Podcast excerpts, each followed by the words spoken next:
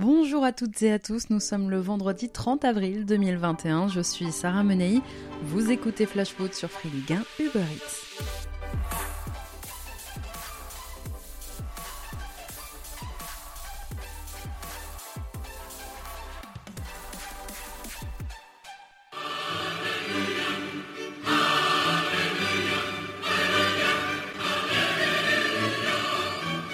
Entrevoit peut-être le bout du tunnel. On a en tout cas une petite lueur d'espoir.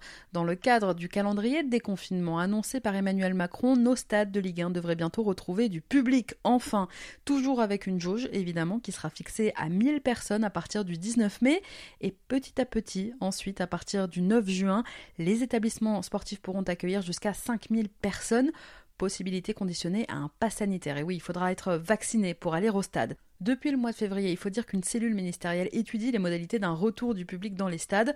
Pour l'instant, évidemment, aucune date n'a été fixée pour un retour du public à 100%, ni aucun lieu non plus pour une première expérimentation en Ligue 1, malgré la proposition de Jean-Michel Aulas d'accueillir du public au Parc OL. En tout cas, le processus est lancé et c'est déjà une bonne nouvelle.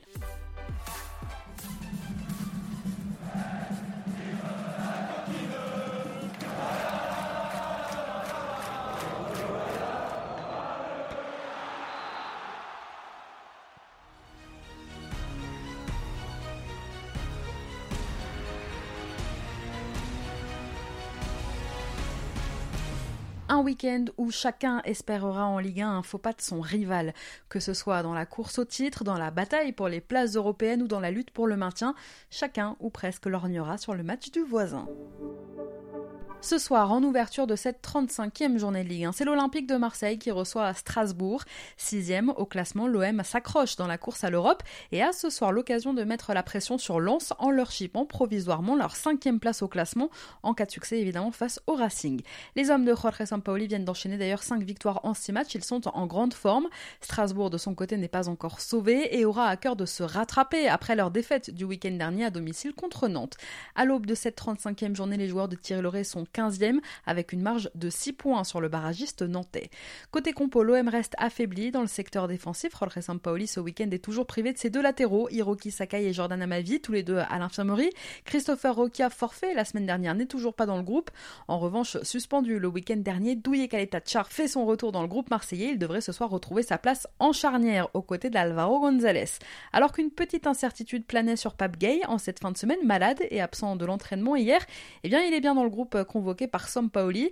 Enfin, comme face à Reims la semaine dernière, Florian Thauvin, et eh bien là, évidemment, il devrait évoluer un peu plus haut que les autres milieux ce week-end pour évoluer assez près d'Arek Milik et de l'homme en forme, bien sûr, Dimitri Payet, double buteur le week-end dernier face à Reims. Côté Racing, Mohamed Simakan, les beaux Motiba et Majid Waris sont toujours blessés. En revanche, Lamine Koné est rétabli. Le défenseur ivoirien est bien dans le groupe. Frédéric Gilbert, suspendu le week-end dernier, fait lui aussi son retour, tandis qu'Adrien Thomasson purge à son tour un match de suspension et Mehdi Chahiri n'a pas été retenu, lui, par Thierry Loret. Marseille-Strasbourg, coup d'envoi ce soir 21h. Demain à 17h, c'est le Paris Saint-Germain qui accueillera le RC.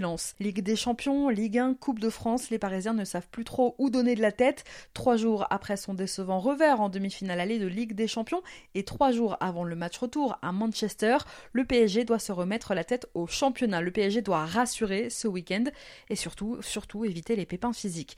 Les Parisiens sont aujourd'hui deuxième du championnat à un petit point du leader lillois. Ce week-end, encore une fois, pourrait s'annoncer déterminant pour Paris qui, en cas de succès face à pourrait provisoirement reprendre la tête du championnat. Pour ça, il faudrait être appliqué et sérieux. Parce que la tâche face à Lens ne sera pas facile, cinquième de Ligue 1, bien qu'affaibli par le Covid ces dernières semaines, les Lensois gardent le rythme. La semaine dernière, face à Nîmes, les joueurs de Francaise ont dû faire preuve d'une grande force de caractère pour s'imposer à Bollard. En cette fin de saison, le promu pourrait bien se placer en véritable arbitre de la course au titre, puisqu'en plus la semaine prochaine, ce n'est rien de moins que Lille qui attend les Lensois. Mais en attendant, ce week-end, côté compo, si Mauricio Pochettino dispose de tout son groupe, il pourrait faire un peu de turnover en vue de la demi-retour évidemment de mardi soir, avec chacun de petites douleurs en cette fin de semaine. Kylian Mbappé et Neymar pourraient être laissés par exemple au repos demain. Pour les remplacer, Pochettino pourrait faire appel à Mauro Icardi, Moiskin ou encore Pablo Sarabia. Alessandro Florenzi pourrait lui aussi souffler un peu. À Lens, Gaël Kakuta positif au Covid est toujours à l'isolement. Loïc Badé, Massadio Aydara et Isiaga Silla sont suspendus. Le gardien Jean-Louis Leca va faire le déplacement à Paris mais il devrait rester sur le banc un peu blessé. C'est sa doublure, le Vénézuélien Wulker Farinez qui prendra place dans la cage lançoise. En revanche, Steven Fortes et Simon Bonza, suspendus le week-end dernier, font bien leur retour dans le groupe. PSG lance, coup d'envoi samedi 17h. Juste après, c'est Lille qui accueillera à Nice les Lillois qui seront donc au courant du résultat du Paris Saint-Germain et qui espéreront évidemment que leur meilleur ennemi soit fasse chuter Paris. Dans une fin de championnat très serrée et dans sa quête ultime du titre, le leader du championnat avec un point d'avance a son destin entre ses mains et c'est un luxe. Je parlais de Lens tout à l'heure, mais donc Nice aussi va jouer un rôle d'arbitre dans la course au titre en cette fin de saison. Neuvième aujourd'hui au classement, les Aiglons n'ont en plus plus rien à jouer en cette fin de saison, assurés d'être maintenus mais trop loin des places européennes pour espérer décrocher quoi que ce soit sur ces quatre dernières journées. Des Niçois privés ce week-end d'Amin Gouiri et de Kefren Turam, toujours en phase de reprise. Ils sont trop justes, a annoncé Adrian Ursea. Les deux pourraient quand même faire leur retour contre Brest le week-end prochain. Sinon, pas d'autres absents à déplorer côté niçois, si ce n'est ceux qui sont de longue date. Jeffrey Adelaide, Dante évidemment et Miziane Maolida. Côté lillois, Christophe Galtier devrait disposer ce week-end d'un groupe au complet. Timothy Weah, absent à Lyon dimanche dernier, pourrait même faire son retour dans le groupe. Lille-Nice, coup d'envoi demain 21h. Dimanche à 13h, ce sont les Girondins de Bordeaux qui accueilleront le Stade Rennais, des Bordelais dans le dur, autant sportivement que dans les coulisses. Corrigés sur la pelouse de Lorient le week-end dernier, les Girondins restent sur 11 défaites lors des 13 derniers matchs, des résultats alarmants qui leur valent aujourd'hui d'être en danger au classement, 16e à 5 petits points des barragistes nantais. De son côté, après Dijon, c'est donc une autre équipe malade que le Stade Rennais affronte ce week-end, une équipe qui vise encore l'Europe et qui n'est aujourd'hui qu'à deux petits points de la cinquième place. Alors ce week-end, Bruno Genesio qui a l'habitude de faire monter les jeunes ces dernières semaines aux entraînements et qui a offert à deux jeunes pousses de la Piverdière, Leslie Ugochoku et Mathis Albin, leur première minute en Ligue 1 la semaine dernière face à Dijon, pourrait bien remettre ça ce week-end face aux Girondins. Dimanche en tout cas, Genesio devra se passer de Jonas Martin, de Fetou Mawassa et de Yang Bo. Côté bordelais, ce sera évidemment sans Otavio et sans Laurent Koscielny, out jusqu'à la fin de la saison. Ce sera aussi sans Jean-Michel Seri qui lui est suspendu. Enfin, sachez qu'après leur manifestation samedi dernier, les ultra bordelais, les ultramarines, ont lancé un appel à la mobilisation générale des supporters bordelais. Ils se réuniront au Hayan avant la rencontre pour accompagner le bus de leurs joueurs jusqu'au Matmut Atlantique. Bordeaux-Rennes, coup d'envoi dimanche 13h à 15h comme d'habitude. Ce sont quatre matchs qui vous attendent avec un multiplex et on commence par Nîmes qui va accueillir donc Reims au Costières dimanche à 15h. Les Crocos 19e à l'aube de cette 35e journée n'ont pas d'autre choix que la victoire ce week-end pour garder espoir dans la course au maintien. Reims de son côté voudra bien finir en basculant pourquoi pas dans la première partie de tableau. Côté compo, David Guillon devra composer dimanche sans Valon Berisha toujours blessé. Mathieu Cafaro est incertain quand Wout Faes et Gislain Conan sont eux suspendus. De son côté, Pascal que devra faire sans Pablo Martinez, sans Sidi Sarr et sans Clément Depré. Renaud Ripard, touché la semaine dernière face à Lens et qui a subi quand même 6 points de suture au front, est pour l'instant incertain. Nîmes-Reims, coup d'envoi dimanche 15h. À la même heure, à Francis Leblé, c'est Brest qui accueillera le FC Nantes. Des Nantais lancés dans une mission maintien et aujourd'hui 18e à 4 journées de la fin. 4 matchs pour éventuellement rattraper Lorient 17e ou du moins rester eh bien, devant Nîmes. Des Nantais qui se sont rebellés le week-end dernier en allant battre Strasbourg à la Méno et qui comptent bien se battre jusqu'au bout pour le maintien. Dimanche à Brest, les joueurs d'Antoine Camboiré tenteront la passe de 2 face à des Brestois qui ont beaucoup de mal depuis janvier mais qui ont fait quand même un grand pas vers le maintien la semaine dernière en battant de leur côté la S Saint-Étienne. Pour ce déplacement à Brest, l'entraîneur des Canaries, Antoine Comboiré, disposera d'un groupe quasiment au complet puisqu'il sera seulement privé de son latéral gauche, Charles Traoré, blessé à la cuisse. Olivier Dalloglio récupère lui John Lucas et Steve Mounier, tous les deux de retour de suspension. En revanche, Romain Philippotto, Christophe Herel, Sébastien Cibois et évidemment Paul Anne demeurent absents. Brest-Nantes, coup d'envoi dimanche 15h. À 15h toujours, c'est Dijon qui recevra le FC. Dijon qui depuis la semaine dernière est assuré d'être relégué en Ligue 2 à l'issue de la saison. Alors sans trop de pression, pourquoi pas imaginer les Dijonnais faire un coup contre les Messins qui, il faut le dire, ne sont pas au mieux en cette fin de saison. Les hommes de Frédéric Antonetti n'ont plus gagné depuis 7 matchs en championnat, une victoire à Bordeaux qui remonte déjà au 7 février dernier. Côté compo, dimanche, David Linares devra faire sans Ngonda, sans Papchak Diop et sans Eric Junior Dina Ebimbe. Antonetti, lui, devra toujours faire sans Warren Chim Mbembe, sans Manuel Cabit et sans Vincent Pajot. Dijon-Metz, coup d'envoi dimanche 15h. À la même heure, au Moustoir, c'est Lorient qui accueillera Angers. Lorient en 17e au classement et qui poursuit sa mission maintien en cas de victoire dimanche contre le SCO. Une victoire qui serait conjuguée à des contre-performances bordelaises et strasbourgeoises. Les Merlus pourraient même passer 15e à l'issue de la journée. Au niveau comptable, Angers de son côté n'a plus rien à jouer en cette fin de saison, quasiment assuré d'être maintenu. Les Angevins pourraient seulement ce week-end franchir la barre symbolique des 42 points. Mais à la veille de ce match, l'entraîneur du SCO, Stéphane Moulin, doit encore faire face à de nombreuses incertitudes. Souleymane Doumbia est toujours en soins, il ne jouera pas à Lorient. Abdoulaye Bamba se remet d'une opération à un genou. Angelo Fulgini poursuit sa course contre la montre, mais aujourd'hui encore, eh bien, il a travaillé en marge du groupe. Sorti dimanche dernier contre Monaco, Ibrahim Amadou est lui aussi incertain, tout comme Jimmy Cabot et Sada Tube. Enzo Ebos poursuit de son côté sa rééducation et Rachid Alioui a repris les séances collectives avec la réserve. Dans ce contexte, en cette fin de saison, Stéphane Moulin pourrait donc pourquoi pas donner sa chance à quelques jeunes.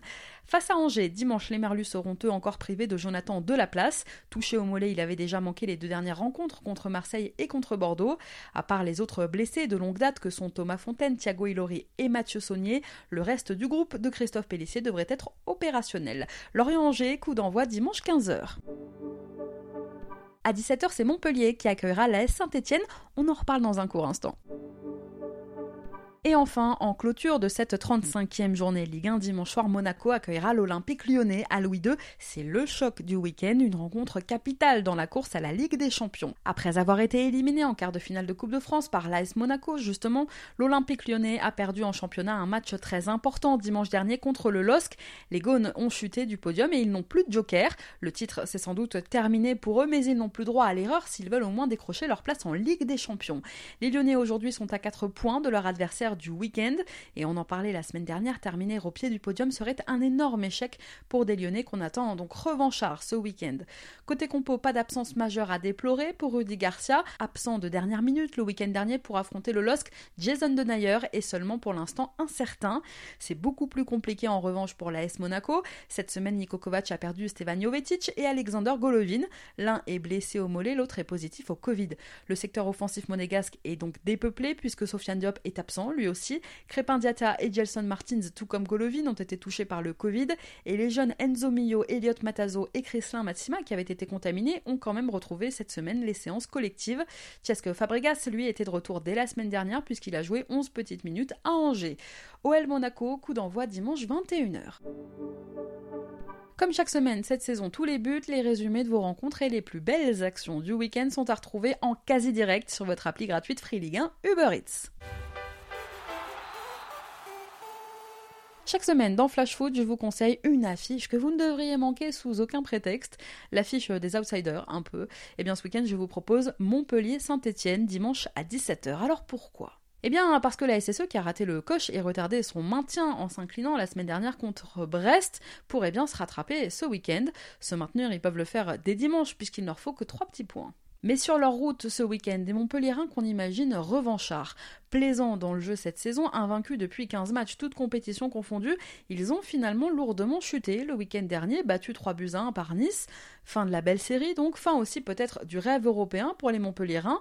Relégués à 9 points de la 5 place lançoise, les Payadins n'y croient plus, mais peuvent quand même tenter de bien finir cette jolie saison. Alors pourquoi il faut regarder ce match? Bah Parce que c'est probablement l'un des derniers de Michel Derzakarian sur le banc Montpellierin, lui qui après 4 ans devrait quitter donc le MHSC en fin de saison. Et sur la pelouse, ce serait peut-être l'un des derniers tout court de la carrière de Vittorino Hilton. Le doyen de la Ligue 1 nous fait le coup chaque année. Je vais partir, mais en fait non.